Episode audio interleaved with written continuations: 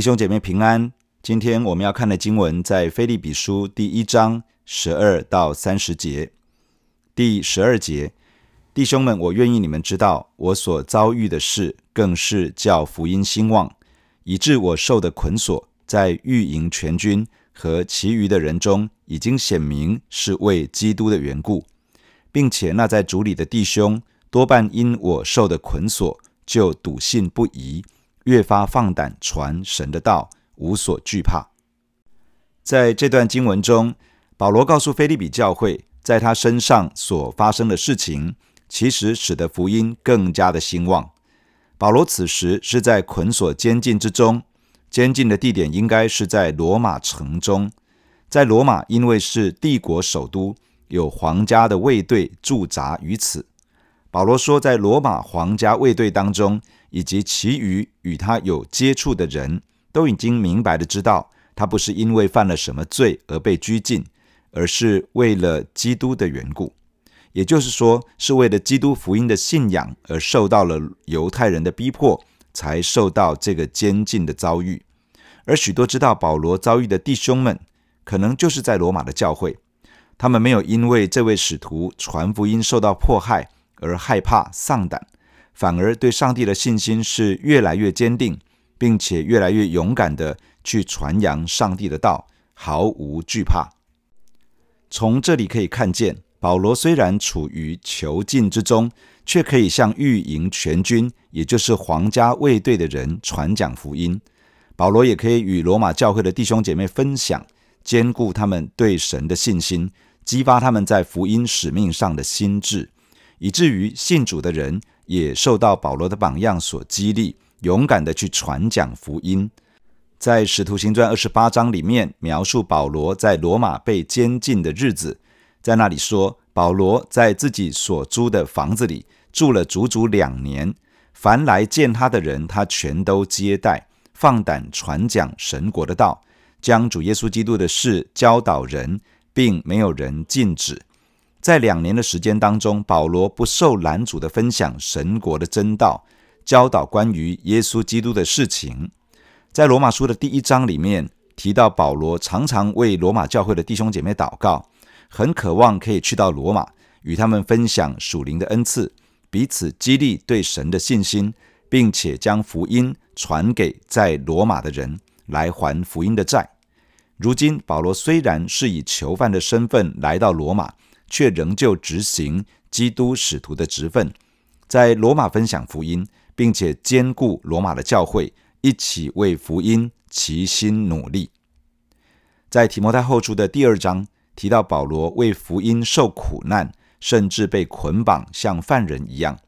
然而，神的道却不被捆绑。神国的福音可以不被我们的处境和遭遇限制住，而继续大有能力的开展。即便我们好像被某种因素、某些环境困住了、绑住了，上帝仍旧能够在我们所处的情境当中，借着各样的机会，让我们可以接触到各式各样的人。而只要我们愿意，只要我们倚靠神的大能，神国的福音仍旧可以透过我们传扬出去，使人可以遇见耶稣，使人可以重生得救，经历到生命的改变。所以，不要只看我们所遭遇的事情，要看到上帝更高的旨意。不要被眼前的困难局限住，要把这些看作是上帝彰显能力与作为的机会。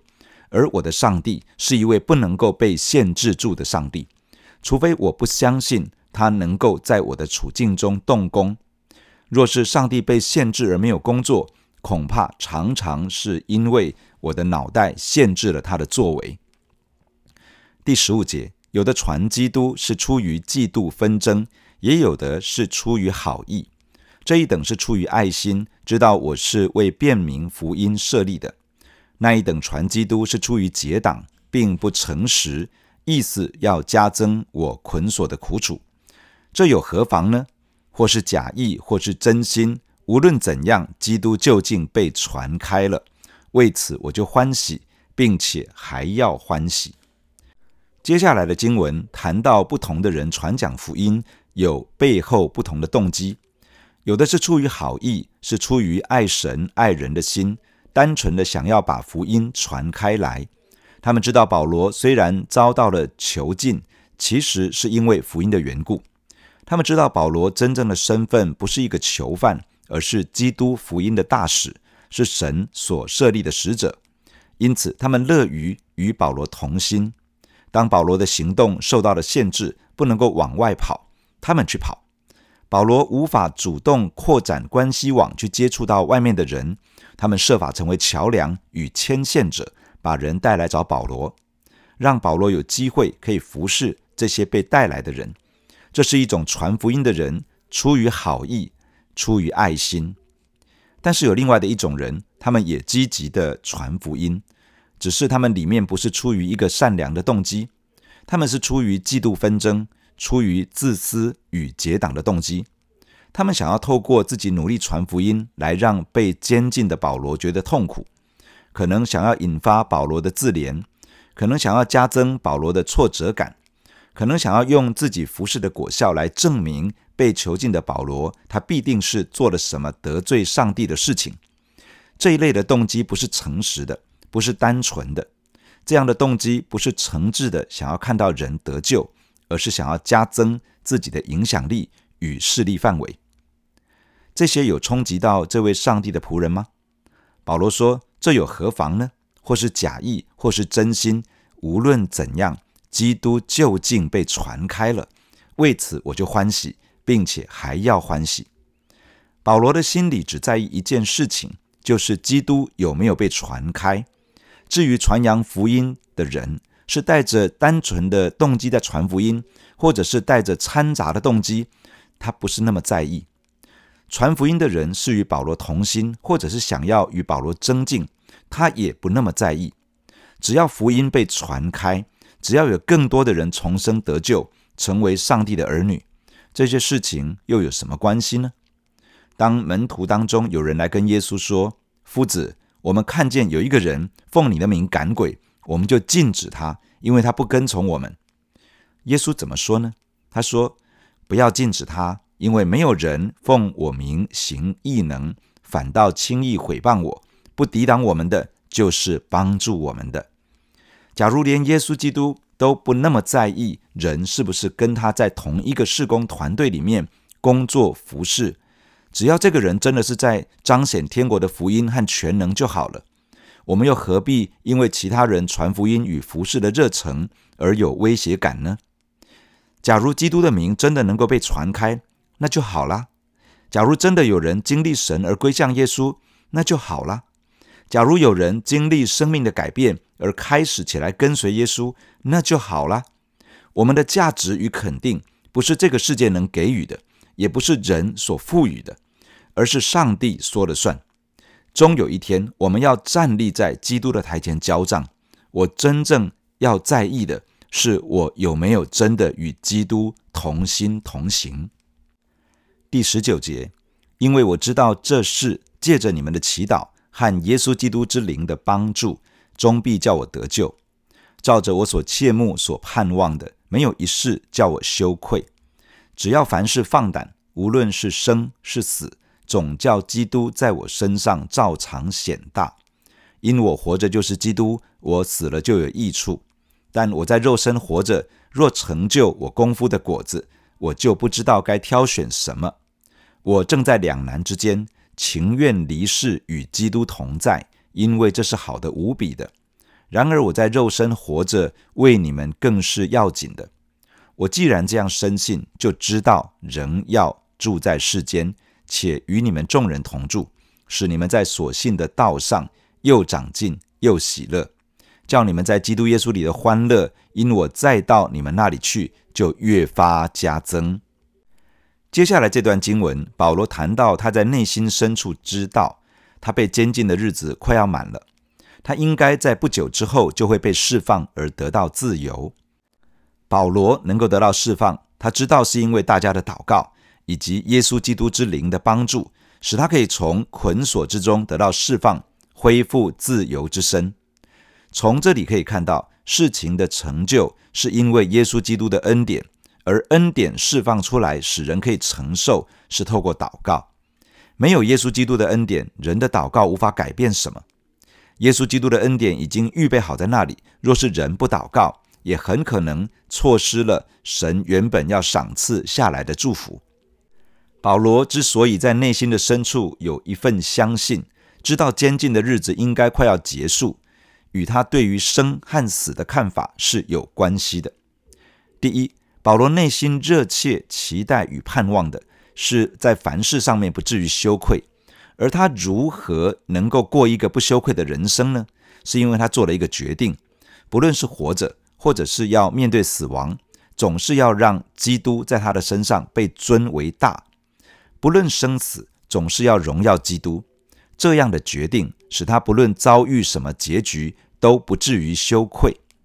假如人所想要的是自己得到荣耀，那有可能会落在羞愧之中；假如人所期待的是满足自己的某些欲望与想象，或者是野心，那有可能会落在羞愧之中；假如人内心所渴求的是基督在我的身上显为尊大，得到荣耀，这关键就不在别人，也不在环境，而是在我自己。我自己可以决定要降服自己在上帝的主权之下，我自己可以决定让圣灵掌管我，而不是让血气和情绪来控制我。因此，我决定让耶稣基督在我的生命中显为尊大，得到荣耀。这个决定可以让我不至于羞愧。第二，假如离开世界是与基督同在。这是好的无比的，这是最大的收益以及得着。因此，死亡不是损失，而是永远与基督同在。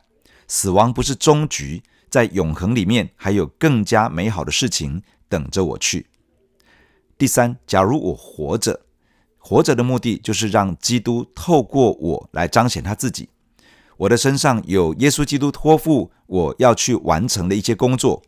我若活着，就可以去完成主耶稣所托付的，成就我功夫的果子，使我的工作有成果。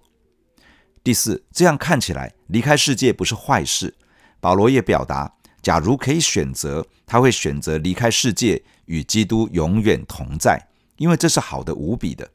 在世界上没有任何好事情可以与这个相比。然而，保罗发现他仍有留下来的需要。因为对教会仍旧会有帮助，也就是说，主耶稣托付他的工作其实还没有完成。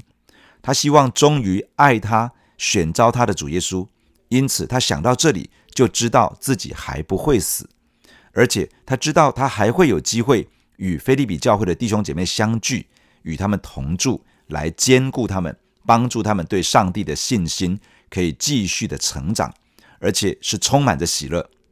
保罗也相信，当他可以再一次前往腓立比教会的时候，弟兄姐妹将会因为他的到访而非常的欢喜快乐，引以为荣。对于一个定义透过自己的生命来荣耀耶稣基督的人，他的一生是为了耶稣基督所托付的使命而活。假如使命完结了，我们就可以安然去见耶稣；假如使命未完，我们也不用太担心自己会提早结束。我们的生命是属于耶稣基督的，我们的身上有他所托付的使命和任务。当我们忠于这位救赎我们又差遣我们的主耶稣时，他自己会来成为我们性命的保障。我需要学习留意保守自己，但不需要活在忧虑害怕之中。没有他的许可，黑暗的权势不能碰我。我的头发有几根，天父都已经数算过了。假如没有上帝的同意，我连一根头发也不会掉落在地上。只要活着的一天，一定有上帝要我去完成的使命与任务，一定有人会因为我的服事而蒙受祝福，得着上帝的恩典。求主帮助我们活在这样的确信当中，不论是死是生，总叫基督在我们的身上显为尊大，得着荣耀。第二十七节。只要你们行事为人与基督的福音相称，叫我或来见你们，或不在你们那里，可以听见你们的景况，知道你们同有一个心志，站立得稳，为所信的福音齐心努力，凡事不怕敌人的惊吓，这是证明他们沉沦，你们得救都是出于神，因为你们蒙恩，不但得以信服基督，并要为他受苦。你们的征战就与你们在我身上从前所看见、现在所听见的一样。接下来，保罗劝勉他们行事为人与基督的福音相称。行事为人原来的意思是过公民的生活。基督的福音把相信耶稣的人带进到属天的国度，成为神国的子民。因此，圣经劝勉我们要活出神国公民的生活样式。这个就是行事为人与基督的福音相称。简单的说，就是要活出耶稣基督的生命样式。也要像耶稣基督那样子去服侍。耶稣基督的生命样式是为了上帝的爱与救赎的计划，放下自己，舍己去成就上帝的工作，舍己去帮助别人得着上帝的救赎恩典。耶稣基督的服饰是传扬天国的福音，并且彰显天国的全能。所以，活出神国公民的生活样式，行事为人与基督的福音相称。最具体的表现，就是为神国的福音可以带给更多的人而积极的向前。保罗劝勉教会要在这样的事情上面同有一个心智，站立得稳，为福音而齐心努力。在传福音的过程，一定会遇到从黑暗权势而来的抵挡。这个抵挡常常是会透过肉眼可见的人来拦阻福音的工作。圣经劝勉教会。不要惧怕这样的人，不要因为他们所发出来的惊吓、恐吓而害怕。当教会站稳在福音的使命上，不惧怕抵挡之人所加诸的压力与逼迫时，这说明了回应福音使命的人是得救的一群人，而抵挡福音传扬的人是走向沉沦的人。而这两种不同的结局是神所定下来的。神不是指定某些人要得救，而某一些人沉沦，而是命定那些回应神、跟随主的人进入救赎的恩典，而抵挡神、硬心不肯悔改的人会走向沉沦的结局。经文的最后进一步的说明，回应福音使命、积极的把神国福音传扬开来的人，一定会遇到仇敌的拦阻。这个是因为上帝透过耶稣基督所赏赐的恩典，不只是使人信耶稣基督而得到救恩，也要因为耶稣基督而受苦。保罗用自己的例子来勉励教会：你们面对的征战和你们在我身上所见过、现在又听到的是一样的。所遭遇的事情可能不同，但是属灵征战的本质是相同的。从前的教会在面对的征战，也会是今天的教会所要面对的征战。这仿佛是一个钱币的两面。信耶稣的人成为上帝蒙爱的儿女，也成为魔鬼讨厌的对象；成为基督的精兵，也成为撒旦的敌人；成为扩展神国度的勇士，也成为黑暗的国度想要抵挡与攻击的对手。信耶稣的人要建立属灵征战的意识。因为从信耶稣的那一刻开始，我们已经进入属灵的战场，直到离开世界见耶稣的那一天，这场在地上的属灵征战才会告一段落。求主帮助我们在这样的属灵征战中越战越勇，与耶稣基督一同得胜。弟兄姐妹，让我们一起在神的面前来祷告。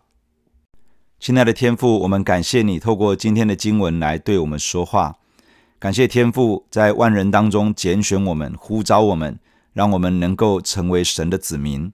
主啊，谢谢你！当我们信靠耶稣，成为上帝蒙爱的儿女的那一刻，我们同时也进入一个属灵的征战。主，当我们忠心的回应神，去面对福音的使命的时候，主，我们就持续在这个战场当中。主，我们知道一定会面对一切的征战，甚至是仇敌的反扑。主啊，我祈求你帮助我们每一个神的儿女，帮助你的教会，主能够在基督耶稣的恩典里面刚强起来。主帮助我们勇敢的去面对征战，勇敢的去面对扩展上帝国度的使命。主啊，不论面对什么事情，在我们的生活、工作、学业、家庭的当中，主不论我们面对什么样的风浪，主你帮助我们的心，相信你仍旧在掌权。主，我们信了主之后。我们仍旧在地上活着，是因为我们有一份从你来的使命和托付。你要透过我们扩展神的国度，你要透过我们使福音传给更多的人，你要透过我们使得教会被建造，有更多人的生命被更新、被提升，而可以一起来跟随你。主，我们的人生原是一个带着使命的人生。主因此帮助我们，让我们的眼界、我们的眼光超越我们的处境，超越在地上所遭遇的一切，而能够用一个属天的眼光去看见你给我们的机会。主，不论我们遇到的是顺是逆，主你让我们看到在当中的机会，那个机会是为了神的国度的机会，那个机会是你为我们存留，让我们可以接触人，可以把你的福音、把你的救恩、把你的能力带给更多的人。